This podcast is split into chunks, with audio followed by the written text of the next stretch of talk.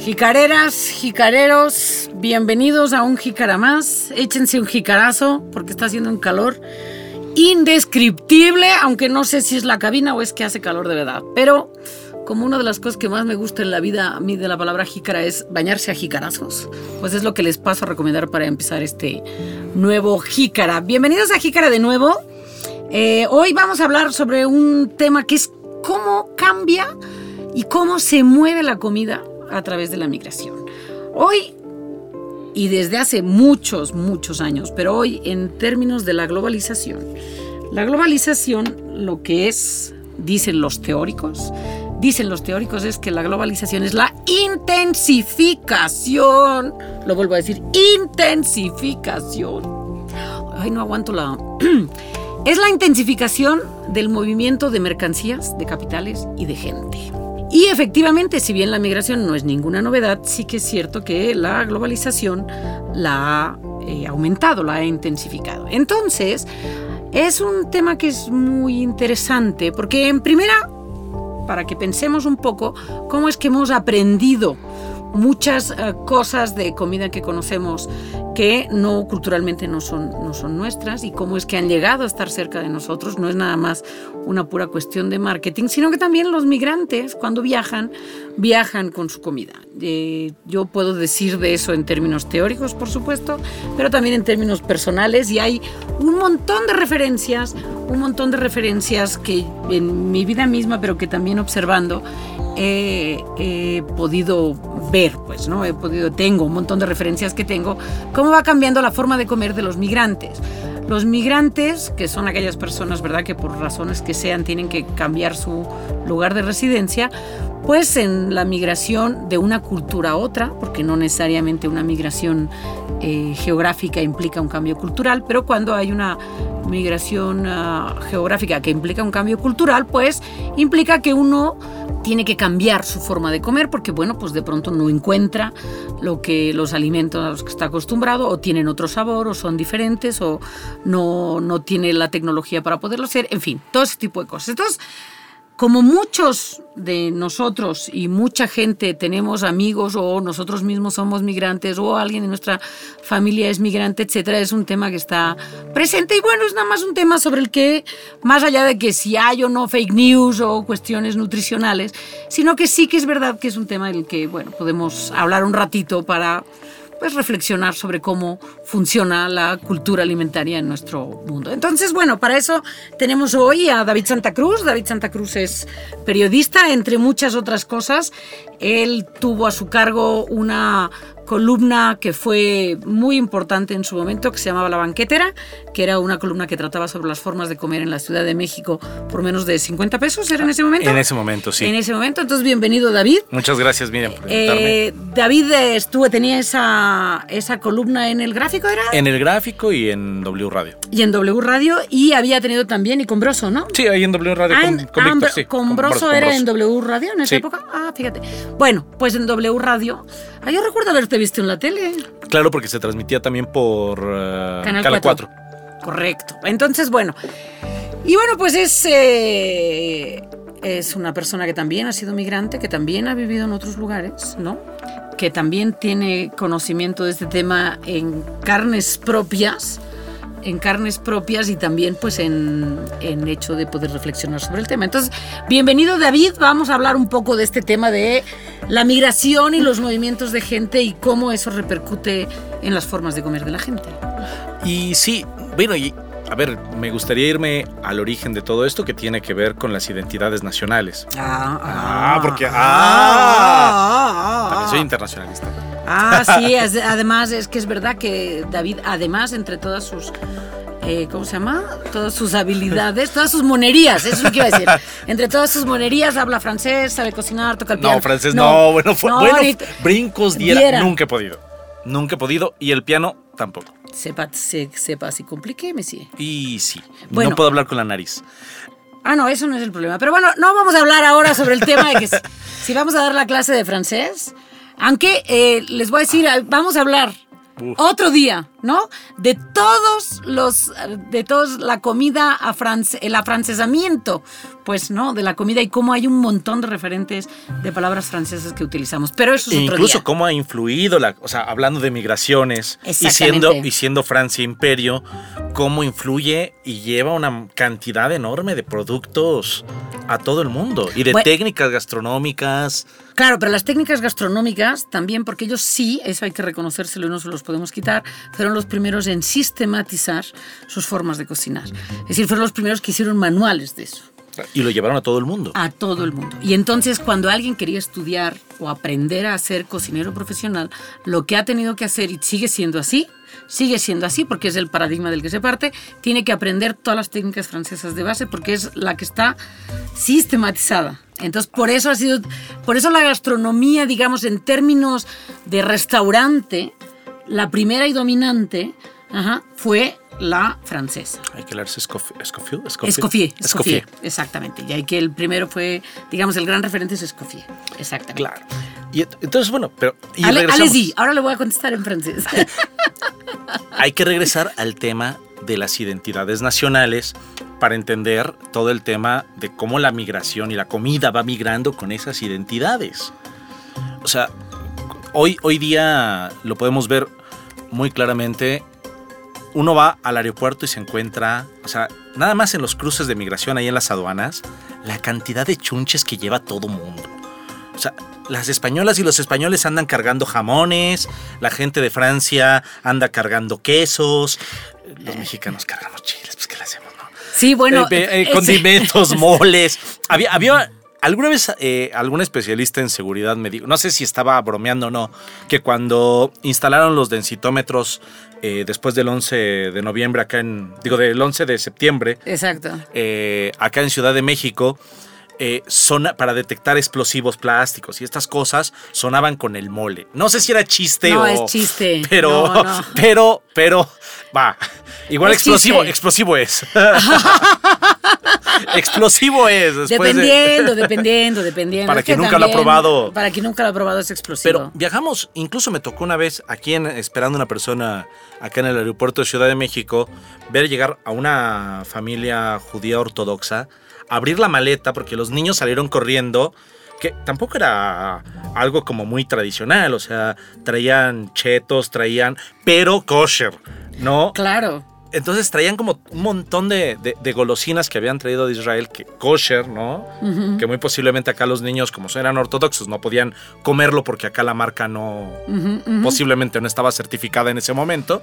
Y entonces salían corriendo por, por, por eso, por la comida chatarra, ¿no? Sí, o bueno, sea, les eh, importó la tía que traía sí. nada, o sea, a saquearle la maleta. Bueno, yo todavía a la fecha sigo llevando, si voy a ver a alguien mexicano que vive fuera de México, sigo llevándome pelón pelo rico, Sí, claro. tamarindos, ya sabes, Mezcalito, sí, claro. Mezcalito, pero del bueno, Sí. del bueno. Ahora, todos los migrantes, digamos, de alguna manera hemos hecho algún tráfico de comida. Sí, por supuesto. Sí, el tráfico de comida, por ejemplo, eh, digo, para no hablar en primera persona, porque yo tengo cualquier cantidad de historias, este, algunas de ellas, pues que en alguna época, ¿no? Incluso, pues, ¿no? Como, como se, se cómo hacer que, que las, ¿cómo se llama? Cómo hacer, pues, ¿no? Que en, los puertos las, los vigilantes aduanales hicieran de la vista gorda, ¿no? Este, pero bueno, hemos traficado con comida, pero bueno, para que no sea solamente así, eh, sí les puedo contar que, que, mm, mi tesis de maestría, que fue sobre migrantes mixtecos en la Ciudad de México, entrevisté también mixtecos que tenían parientes en Estados Unidos. Y también gente que después entrevisté para mi tesis doctoral. Y entonces lo que me contaban es que ahora ya no, porque después del TLC todo esto ha cambiado.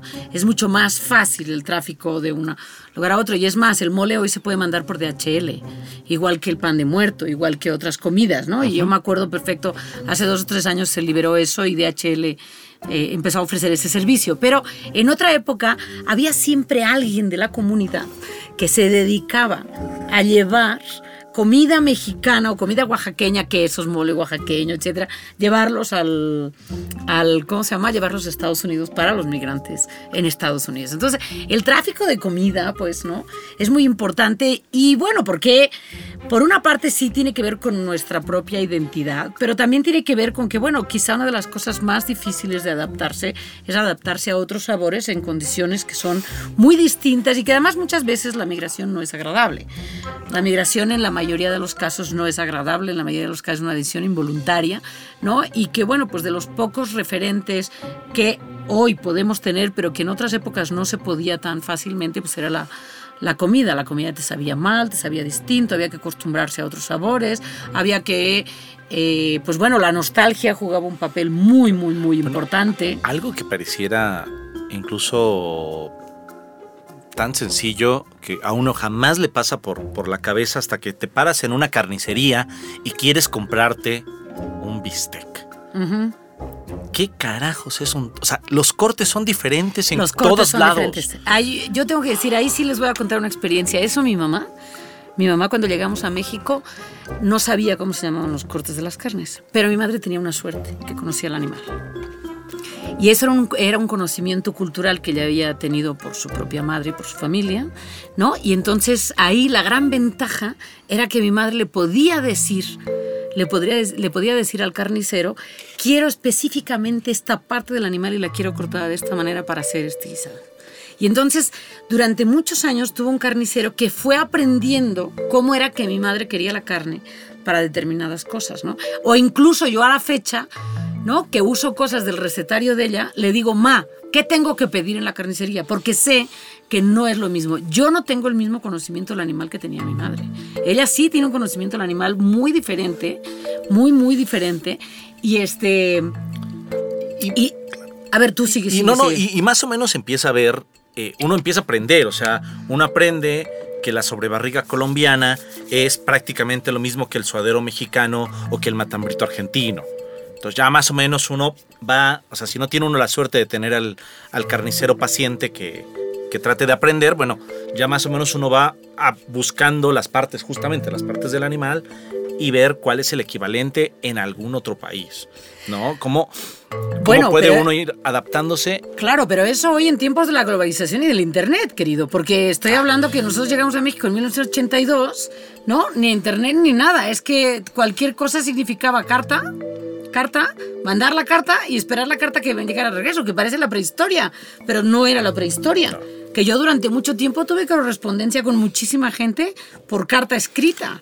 Y ahí es donde las diásporas empiezan a jugar un papel importante, porque entonces uno va y dice, ah, pues me encontré un carnicero muy bueno que es de tal parte, ¿no? Que es de mi país. exacto. Que es del país. Ah, y entonces voy, ah, me encontré, digo, a ver, yo cuando voy fuera de México casi no extraño la comida mexicana, no. Soy afortunado de no tener el síndrome del jamaicón. El síndrome del jamaicón. Que, es una cosa muy bella porque, a ver, o sea, la, la- la realidad nos ha dado uno de los mejores personajes, ¿no? Sí. Que es el Jamaicón Villegas. A ver, para los oyentes que no saben, cuenta la historia del jamaicón. El Jamaicón Villegas fue un defensa mexicano de las Chivas de Guadalajara, oriundo de Jalisco, el cual en tierra nacional el tipo era un muro, pero cada vez que salía del país era pues, un, un palo parado. O sea, le pasaba todo por encima como defensa central que era. Y el tipo, los argumentos que siempre dio era que extrañaba la comida de su mamá. Que el caviar y todas esas porquerías ni comida era. Que esas cosas, este, dirían hoy fifís. No, esas cosas de Catrines, decía él. Ni comida, esas porquerías ni comida era. ¿Cómo iba a comer él? Y bueno, hay una cosa muy interesante. La, la- justo me, me- me regresa la idea. La nutricionista de la selección mexicana de fútbol. La actual, la actual, Beatriz. Beatriz, eh, Beatriz Pajés. No, Beatriz, no, Beatriz Pajés es, es la de siempre. Beatriz Boullosa, Bullosa, saludos. perdón. Saludos, Beatriz. Yo la conozco. Beatriz no voy a decir perdón. de qué porque se me va a notar la edad. Sí. Perdón, Beatriz Bullosa eh, me contaba todo lo que llevaba, la cantidad de comida que llevaba, pero no era la única. O sea, los italianos viajan con baúles llenos de, de latas de salsa. Eh, alguien viaja con Nutelas, alguien viaja con... y cada quien va llevando lo suyo. Entonces, de acá pues se llevan especies, condimentos. Ahora, a mí, ¿por qué no me da el, el síndrome? Pues porque cocino. O sea, me di cuenta que cuando tengo nostalgia agarro y me hago unas albóndigas con, con arrocito, comino y huevito al centro, porque cocino. O sea, finalmente no es que llegue a España y empiece a hacer arroces y, y, fabadas. O sea, pues cocino lo que sé con lo que encuentro en el mercado, ¿no? Claro. Pero, por ejemplo, cosas que sí me han dado un poco de nostalgia la comida argentina. Le tengo mucha nostalgia a la comida argentina.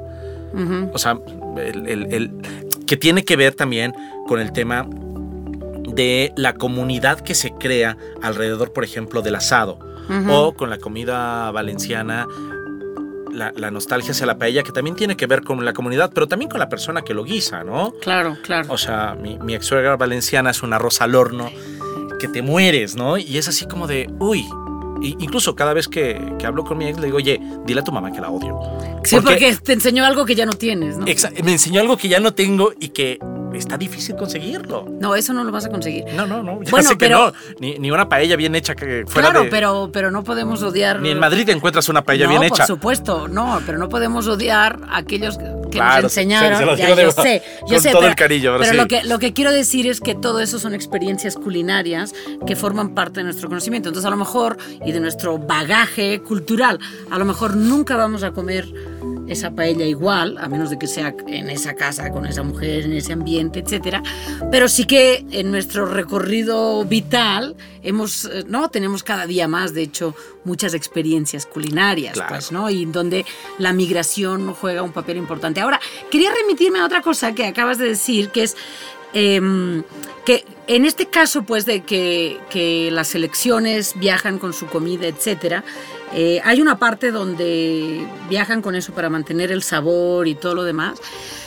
Pero una de las cosas que también es muy complicado, y en el caso de las selecciones deportivas es así, nomás que ahí no es una migración permanente, o sea, eso es un momento, ¿no? Pero en el caso de los migrantes, por ejemplo, cuando, cuando un migrante está está enfermo y tiene que pensar en la comida para su enfermedad, porque todas las enfermedades tienen determinadas comidas socioculturalmente construidas, es decir, todos sabemos cuáles son los alimentos buenos y malos cuando nos sentimos mal.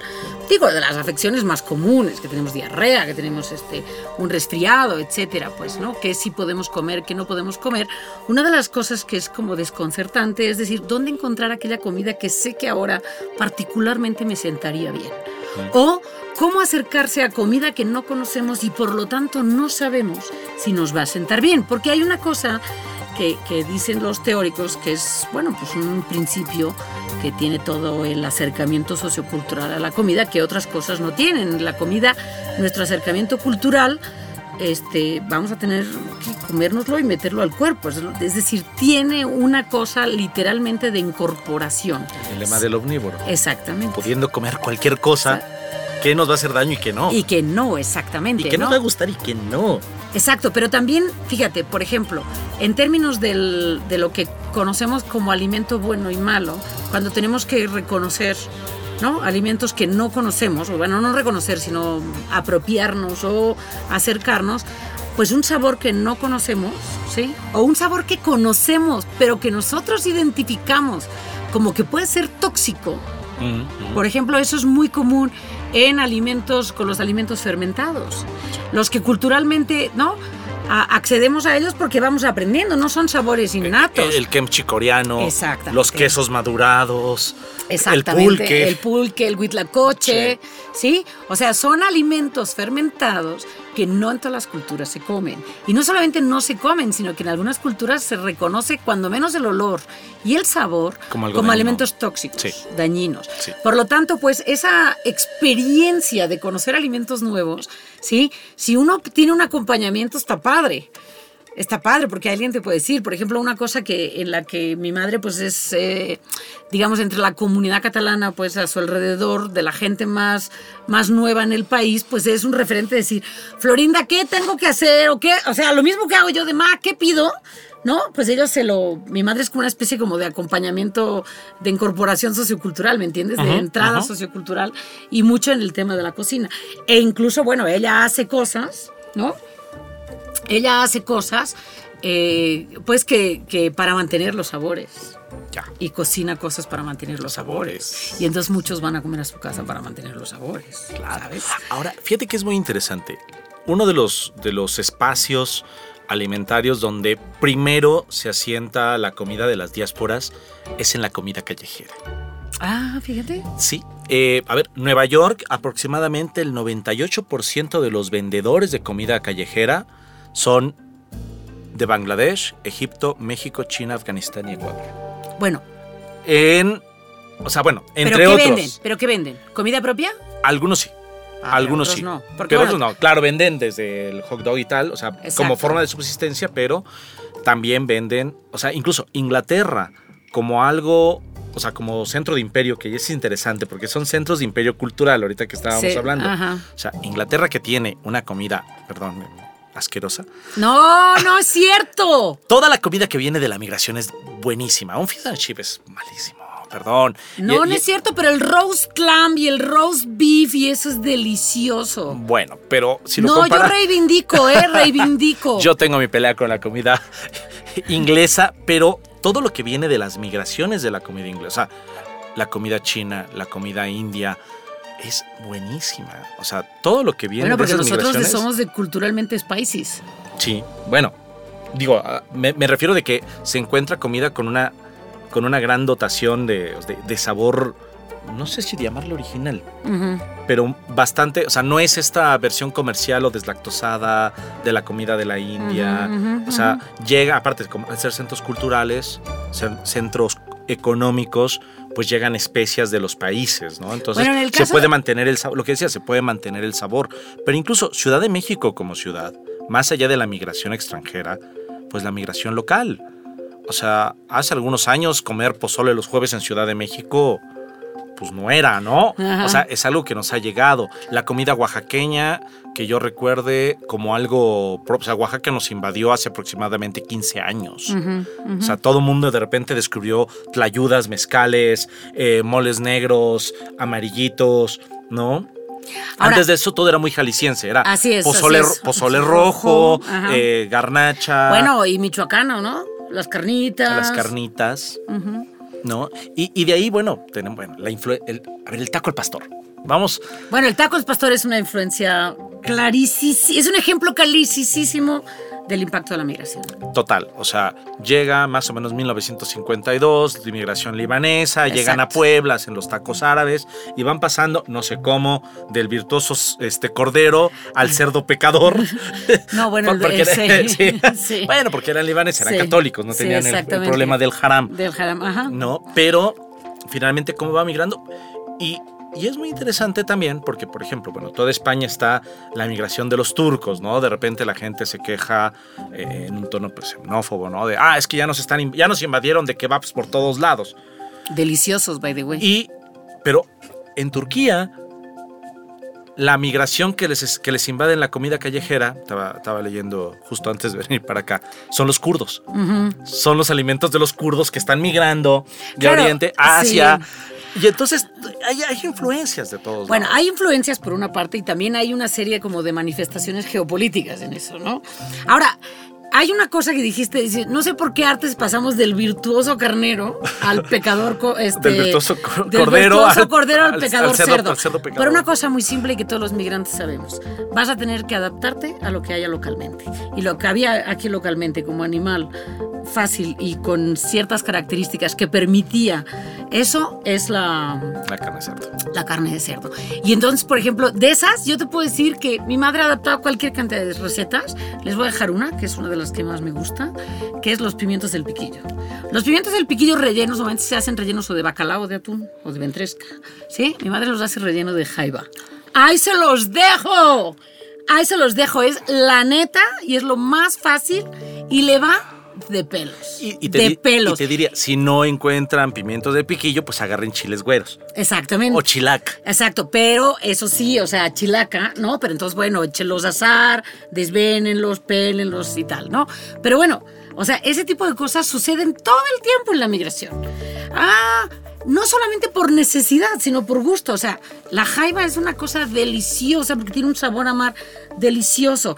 Los productos del mar cuesta mucho más encontrar, cuesta mucho más encontrar porque además como tiene el problema de la transporte de la cadena, ¿no? De la cadena, del mantener la cadena de frío, pues es mucho más difícil de encontrar. Pero se pueden adaptar cosas, pero no solamente porque porque digo, el bacalao lo podemos encontrar. Claro que no es al mismo precio, pero lo podemos encontrar. Ahora, es que los pimientos del piquillo de jaiba son infinitamente mejores que de bacalao. O sea, son deliciosos, es de los mejores platillos crio, este, mestizos, digamos, de mi madre, ¿no?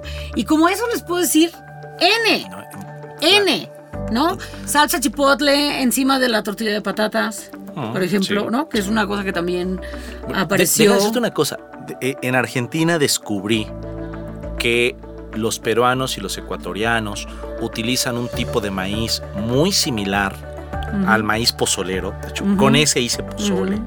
O sea, el, el drama fue conseguir una cabeza de cerdo porque no se consigue tan fácilmente por allá.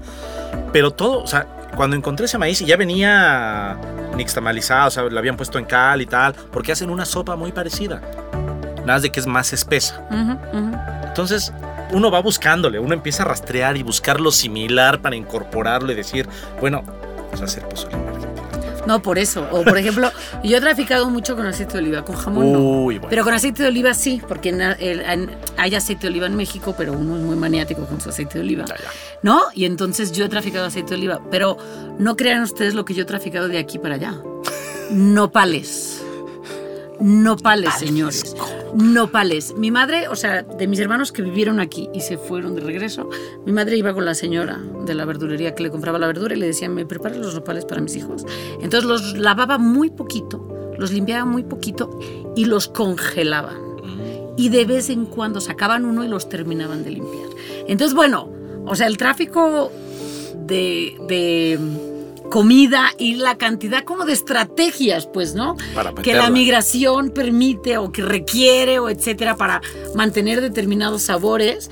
Ya, y con el tiempo la gente termina sembrando los chilitos. O sea, yo tenía, conocí amigos en España que ya tenían su, su huertecito con algunos chiles. Chilitos, claro. ¿no? claro. Con jalapeños hasta este Habaneritos, habaneritos, etcétera. Exacto. Ahora, la globalización hoy nos ha permitido que muchas de estas cosas estén presentes. Claro que tenemos que cuidar, ¿no? Las marcas y quiénes son, porque digo, de pronto puedes encontrar unas tortillas que Dios guarde la hora, ¿no? Y sí. ¿Verdad? Pero, pero es verdad que, por o ejemplo... bebidas saborizadas a tequila. O beberas saborizadas a son, tequila. Pero bueno, pero hoy, hoy les puedo decir yo que en el centro de Barcelona, de Barcelona uno se, con- se consigue un refresco rojo, ¿eh? Sí. O sea, hoy se puede encontrar un jarrito. Claro, un, en, el- en el un merca- jarrito de tamarindo se puede encontrar. en el mercado de Medellín encuentras una, colom- una colombiana y- o una Inca Cola. Exactamente, No, o sea, exactamente. sí se encuentra. La globalización ha permitido la distribución de, de muchas de todas esas cosas, a pesar incluso de que marcas grandes, o sea, digamos, o con ese costo de que marcas grandes han absorbido marcas locales, por Bueno, ejemplo. e ¿no? incluso, bueno, la Inca Cola la compró Coca-Cola, intentó incluso desaparecerla, pero no pudieron. No, O no pudieron. Coca-Cola intentó desbancar a Inca Cola, no pudo, la compró y la incorporó, no pudo deshacerse, ¿no? O sea, y tiene un sabor muy peculiar, sabe como a chicle por ahí, como a, a- a- moti- motita de, de plátano, por ahí es una cosa rara el sabor de la Inca Cola, pero, pero que lo tienen los, los peruanos y no sale de ahí. y no sale de ahí. Bueno, todo eso para decirles, señoras y señores, que como ya les habíamos dicho en, en- en el Jícara, hablamos de, de nutrición, de comida, de entretenimiento y mucho más, de gastronomía y mucho más. Y hoy, pues bueno, nos hemos dedicado a darle un poco el vuelo al de Braille. Las grandes marcas, perdón, las grandes marcas. O sea, Tecate resurgió con la migración, la diáspora mexicana en Estados Unidos. Se fue para allá y después regresó. Exactamente. Es justamente, pues, ¿no? Y un poco nos, nos permite reflexionar en la lógica y la articulación global local, porque hay ciertos sabores que ni desaparecen ni van a desaparecer, porque a pesar de la globalización y como la globalización no ha podido eh, generar una uniformidad, pues mejor ha decidido tomar como parte de, su, de sus posibilidades pues la diversidad en sabores y que el papel que la migración juega en todo eso. Yo estoy segura que todo el mundo tiene una historia sobre eso, estoy segura que todo el mundo tiene eh, parientes conocidos y que ha traficado y que ha conocido, que ha conocido gente que ha traficado con comida. Jicareros, se nos ha ido el tiempo, le podríamos meter horas y horas al debraye de esto, pero bueno, hasta la próxima, disfruten. Hasta luego. Bye. Gracias, David. Chao.